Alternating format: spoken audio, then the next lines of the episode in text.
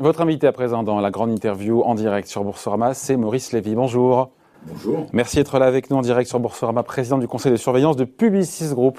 Mais je suis content d'être là. Ah Et la Pourquoi dernière fois que je suis passé, Oui. j'ai eu beaucoup d'échos et des échos très positifs. Ah. Donc, euh, bravo. On place la barre très haut là. hein. Euh, je, je suis vraiment très content. Bon, tant mieux, pourvu que ça dure. Euh, vous êtes président pour quatre années de plus du conseil de surveillance, puisque les actionnaires en Assemblée Générale ont renouvelé euh, votre mandat avec un score stalinien, on peut le dire comme ça quand même, 93%. Je ne sais pas si c'est stalinien, mais en tous les cas, Il oui, c'est un, score euh, euh, d'une république bananière. Voilà, mais on dit à peu près la même chose. Non mais, est-ce que vous êtes toujours la vista, l'agnac, le feu sacré? Ah, pas du tout. Ah, pas du tout. Non, mais alors là, je, je suis dans le farniente le plus complet. Le formol, hein. Je- on on m'a sorti du formol pour venir à la Réunion. Non, je ne sais pas si j'ai la vista. En tous les cas, j'ai une énergie euh, à en revendre. Je suis euh, toujours e- extrêmement excité par euh, la journée qui s'annonce. Et elle est toujours pleine de bonnes surprises. Et même quand elles sont moins bonnes, euh, j'assume avec euh, beaucoup de, de, de plaisir, d'autorité. Il fait quoi quand il travaille pas, Maurice Lévy? Est-ce que ça arrive d'ailleurs? Parce que Euh, vous, vous avez le sentiment d'être inoxydable. Euh, Je ne sais pas, mais en tous les cas, j'ai beaucoup d'activités, c'est vrai. Mais j'ai des activités qui sont du travail, comme euh, ce que je fais à Publicis, ou autour de l'escalator, ou Vivatech, ou des On va en choses parler, on en parler.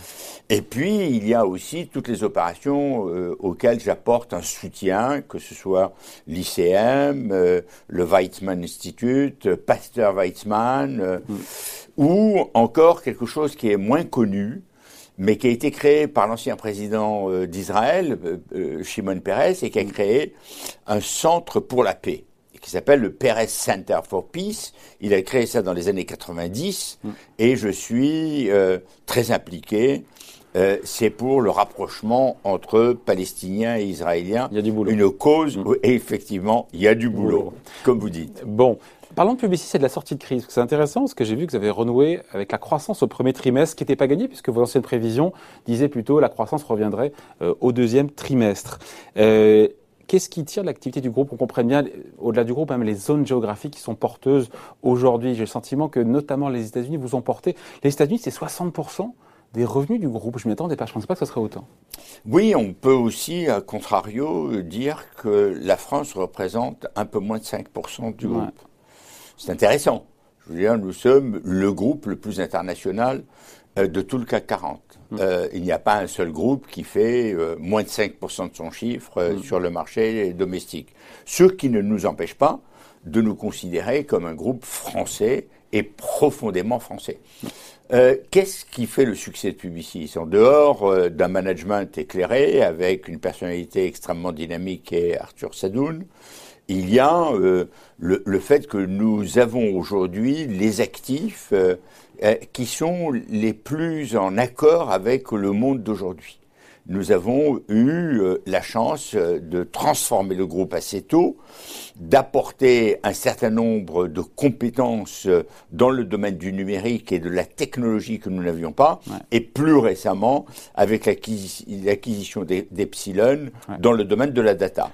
Donc, euh, été nous dit- sommes euh, Certains- remarquablement bien profilés pour cette période. Sur Epsilon notamment, il y avait eu certains qui étaient dubitatifs, sceptiques. Justement, ça porte ses fruits aujourd'hui, cette acquisition qui était la plus grosse acquisition, plus de 4 milliards de dollars pour le groupe. Euh, c'est la plus grosse acquisition même de l'industrie. Euh, et effectivement, euh, c'était un pari qui était loin d'être gagné. Enfin, c'est c'est- quand je dis un pari, non, ce n'était pas un pari.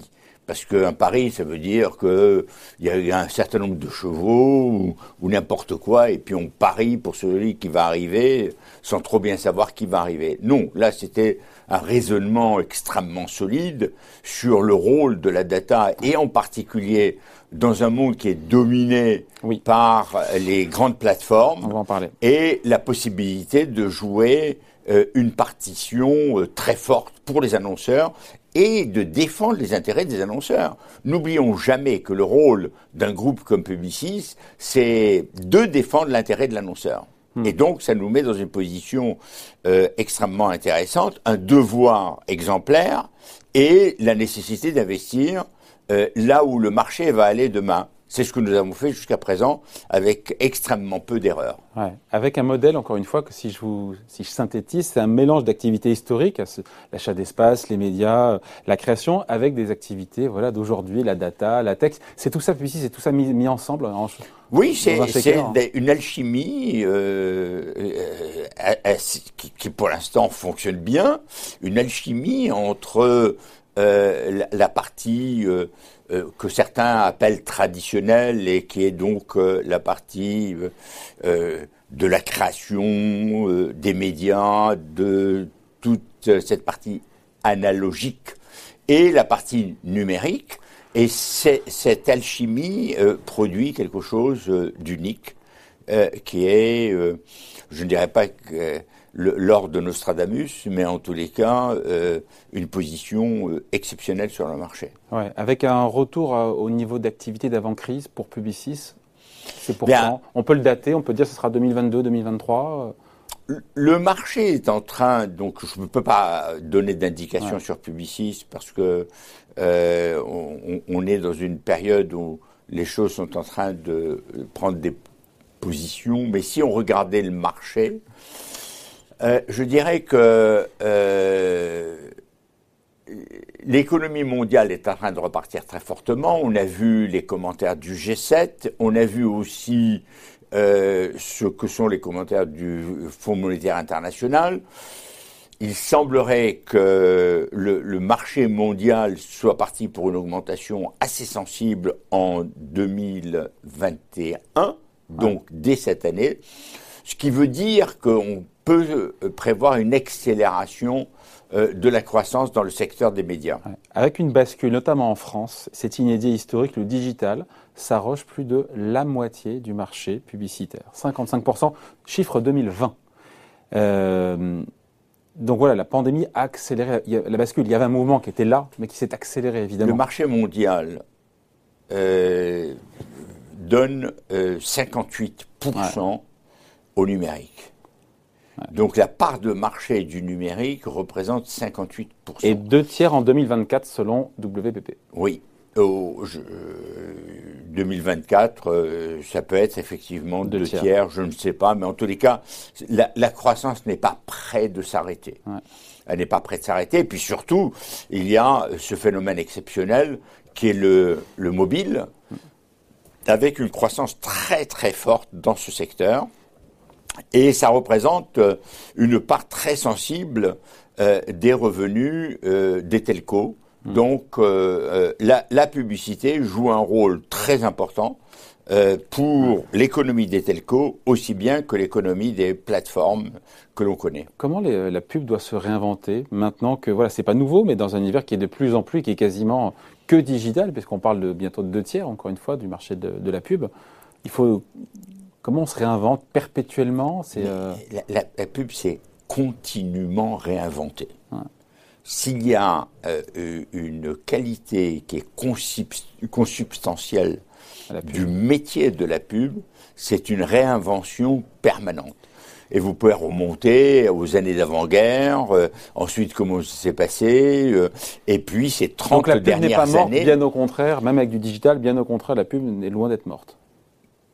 non, on a souvent entendu non, non, non, mais, ça. je veux dire, c'est un mort qui se porte très très bien. Euh, et, et la, la, pub, on a annoncé sa mort à plusieurs reprises, mais comme disait euh, Tristan Bernard, c'était un peu prématuré. Donc euh, la, la, la, pub se porte très bien. Euh, dans toutes ses composantes, elle s'est complètement sophistiquée. Elle est devenue beaucoup plus euh, numérique à tout point de vue. Elle domine euh, les technologies euh, et c'est aujourd'hui vraiment une. J'avais utilisé déjà ce, ce terme d'alchimie, une alchimie entre la science, parce qu'il y a beaucoup de tech, l'art, les émotions. Avec un peu moins de créativité. Avec un peu moins de créativité.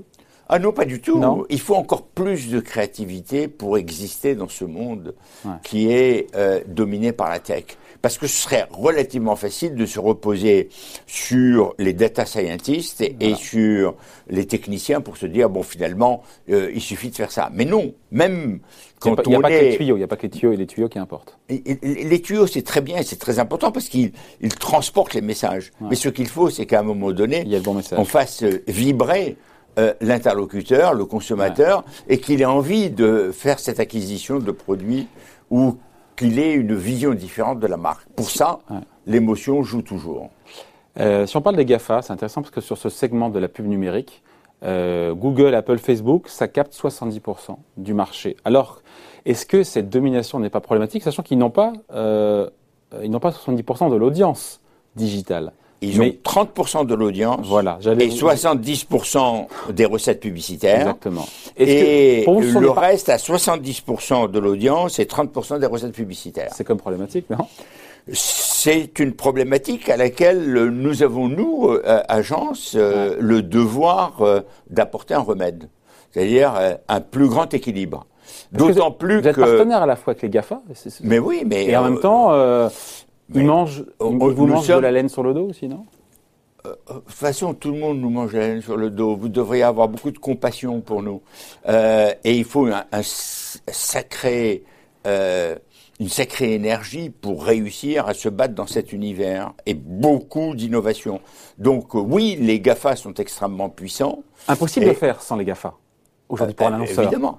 Donc, donc, non, mais c'est comme si on disait. Non, mais donc faut être partenaire. Non, non, mais reprenons euh, un peu la situation, ne serait-ce qu'en France. Il y a euh, une vingtaine d'années, on disait euh, TF1 domine le marché, impossible de faire sans TF1. C'est vrai, mais les agences ont néanmoins continué à se développer et à, à, à prendre des, des, parts de marché. Donc, ce sont effectivement euh, des euh, institutions ou des euh, diffuseurs qui sont absolument indispensables. Et nous, nous travaillons à deux choses. Premièrement, le ciblage et déterminer de manière la plus précise qui soit le, le, groupe de personnes à qui on doit s'adresser. Et deuxièmement, la création publicitaire avec le contenu que l'on doit diffuser. Donc quand on regarde ces deux choses, nous avons une dimension qui est absolument indispensable à tous les annonceurs. Bon, sachant que les marques, je parle sur votre contrôle, mais elles souhaitent évidemment conserver la relation client en direct, idéalement sans être intermédiées par, euh, par les GAFA. Et c'est là où... Oui et non. Oui et non. Euh, les, marques, si elles ont un intérêt demain, euh, c'est de se servir de tous. Et leur intérêt, c'est d'utiliser les GAFA pour ce qu'elles sont, c'est-à-dire euh, des plateformes qui leur donnent accès à euh, des consommateurs, mais de constituer elles-mêmes ce qu'on appelle leur first party data, c'est-à-dire les fichiers qui leur permettent de continuer à avoir le lien direct avec le consommateur. Et puis, pour faire ces deux choses, qui sont indispensables, elles ont intérêt à s'appuyer sur nous. Donc, comme vous le voyez. C'est bien résumé. ben oui, mais, mais euh, euh, très objectivement. Dans un monde idéal, en tout cas, c'est bien résumé. De manière très objective, euh, c'est vraiment cela.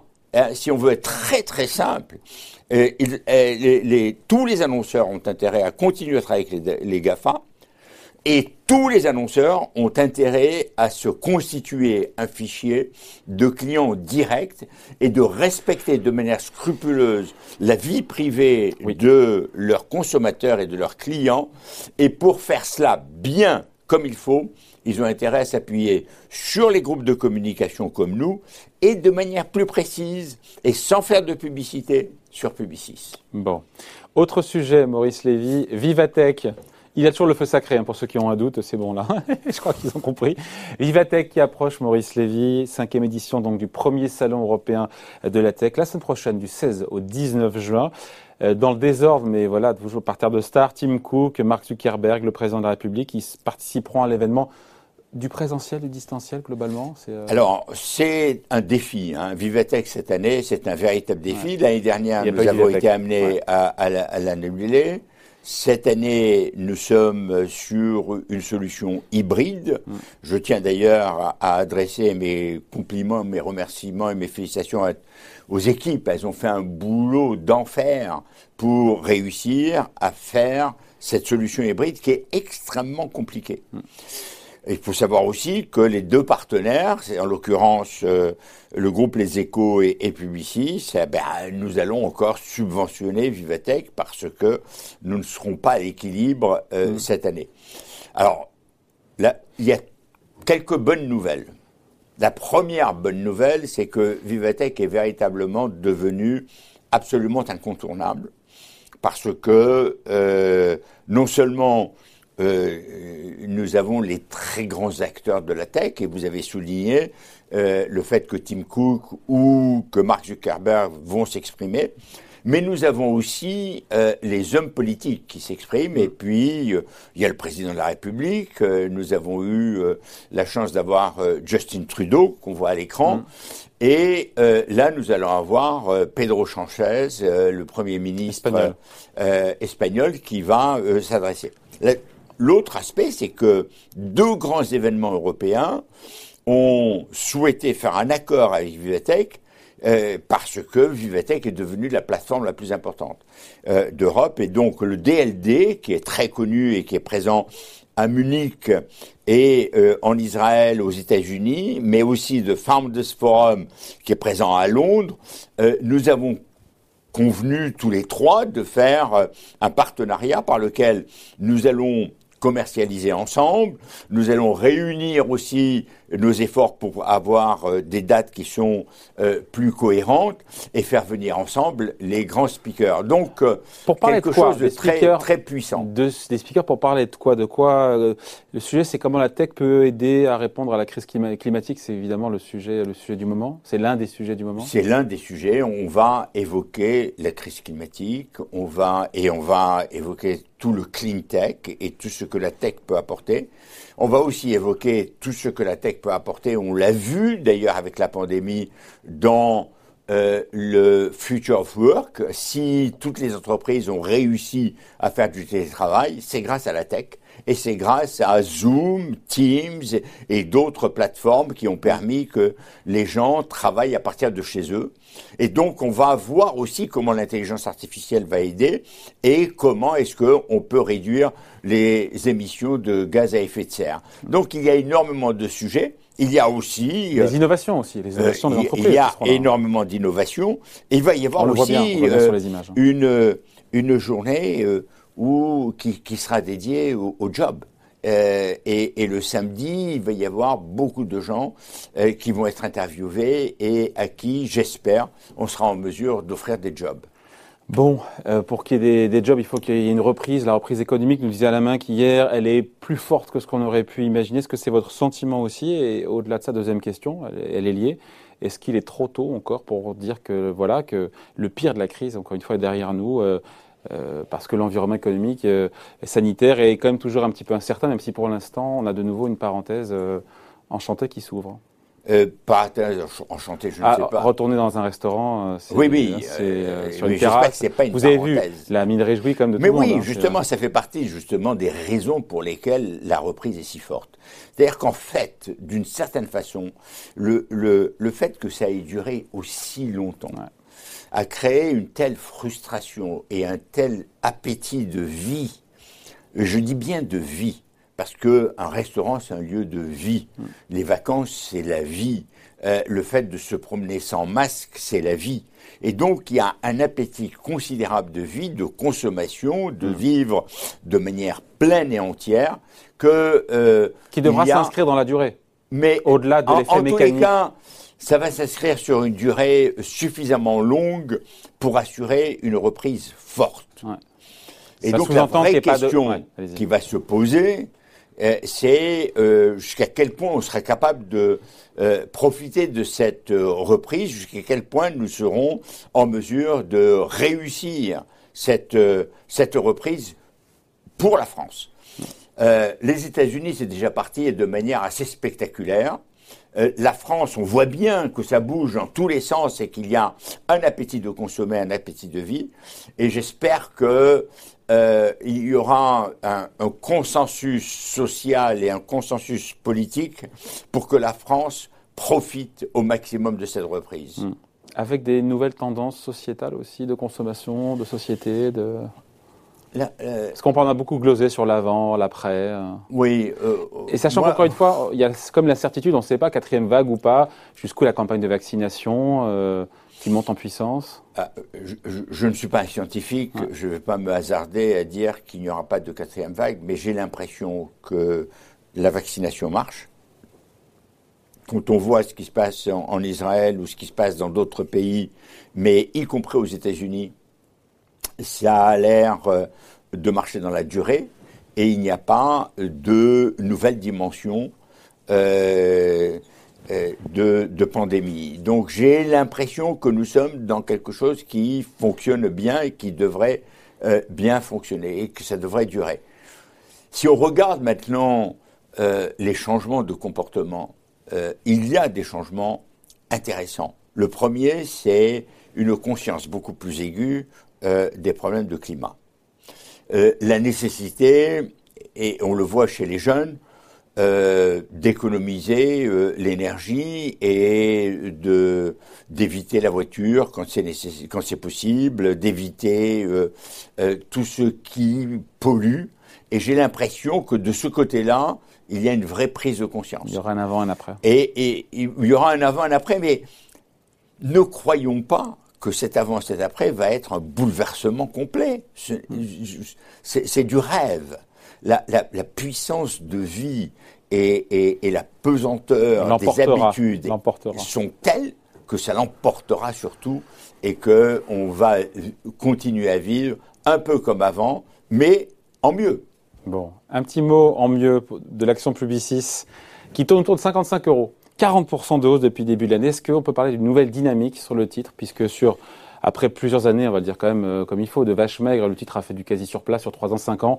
Il se passe quelque chose sur le titre Publicis là? Il se passe quelque chose qui est de revenir à un niveau euh, qui n'est pas encore le niveau maximum que nous avons eu.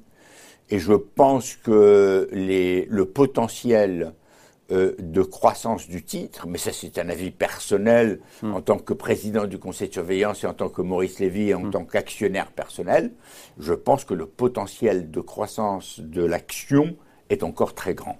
Bon, l'avenir nous le dira. en tous les cas, j'ai confiance. J'ai confiance puisque je me suis légèrement, mais je me suis renforcé ces dernières années. Bon, il nous reste quelques instants pour parler de l'escalator. Ah oui. Un de vos bébés, parce qu'il il a beaucoup. Il a beaucoup d'enfants. Lancé en novembre 2020 pour aider celles et ceux qui ont des idées, qui ont l'ambition, qui ont de la bonne volonté, qui ont envie de se lancer, mais qui n'ont pas les réseaux, qui n'ont pas l'argent. Exactement. Et je veux dire que c'est enthousiasmant. Pour retrouver votre vidéo, elle est géniale. Où vous montez sur l'escalator, il faut la regarder sur, sur Internet, cette vidéo, elle est géniale. Bon, c'est gentil. Mais c'est euh, c'est formidable de voir la volonté incroyable qui existe euh, dans cette catégorie de population qu'on a tendance à considérer qu'elle n'a pas d'avenir et à, qui euh, on ne tend pas assez la main. Et ce sont des gens absolument formidables. Moi, je, malheureusement, je n'ai que 20 startups euh, euh, au sein de l'escalator. J'espère que l'année prochaine, je serai en mesure d'en prendre plus. Donc, je fais un appel à tous ceux qui nous écoutent et tous les, grands annonceurs qui sont là pour soutenir l'escalator. Ce sont des gens formidables. ce sont des entrepreneurs. Vous leur apportez quoi?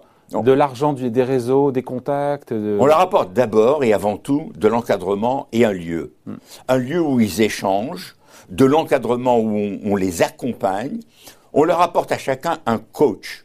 Ce coach appartient à une entreprise ou c'est un patron, euh, comme Henri Lachman, qui a envie d'aider, euh, ou Emmanuel Hogg, qui dit oui, tiens, je veux donner de, mon temps. Donc ce sont des gens qui sont prêts à accompagner, qui, jouent le rôle de euh, mentor hmm. ou de coach, appelons ça comme on veut le troisième élément qu'on leur apporte, c'est euh, l'inspiration. Quand vous avez Patrick Pouyanné qui accepte de passer plus d'une heure avec les startups, qui échange avec euh, tous ces entrepreneurs de manière très ouverte, détendue, en prenant le temps en répondant à toutes leurs questions, en leur donnant des informations, en les aidant, parce qu'il a donné quand même euh, des accès à certains, mais c'est inouï. Et puis, bien sûr, on, leur offre euh, un petit réseau, le mien. Il n'est pas très grand, oh, mais... Il est modeste en plus, à Québec. Mais euh, ils ont besoin d'un accès, ils ont besoin d'informations, ils ont besoin d'un soutien. Venez, venez à Vivatech, vous les verrez. Vivatech a eu la gentillesse de les accueillir, et donc l'escalateur euh, va avoir euh, un stand à Vivatech, un lieu où on va les accueillir, on va accueillir nos startups et puis elles vont pitcher et on, va leur apporter tout ce dont elles ont besoin. Bon, et puis il y a, pardon, un, élément important aussi, oui, euh, c'est très important parce que grâce à EDH et à, son président qui est un type absolument formidable, Amin Kari, et il euh, aussi de formation, hmm. mais pas de, de la vraie formation. Mais pas de sous. Si, les sous, ça va venir après. Les sous, il faut qu'ils aient d'abord euh, prouvé que ça le projet tient la route. Le projet tient la route. Et là, on va les aider d'abord à prouver que le projet tient la route. Parce que donner des sous, si on n'est pas sûr que le projet tient la route, c'est à fond perdu. C'est pas bien. Une haie après l'autre. Voilà. Il faut, comme les artichauts, manger feuille à feuille. Pour les apprécier. Merci d'avoir été avec nous. Merci Maurice Lévy, donc, président du conseil de surveillance de Publicis. Merci. Invité à la grande interview en direct sur Boursorama. À bientôt. Merci à vous. Ciao.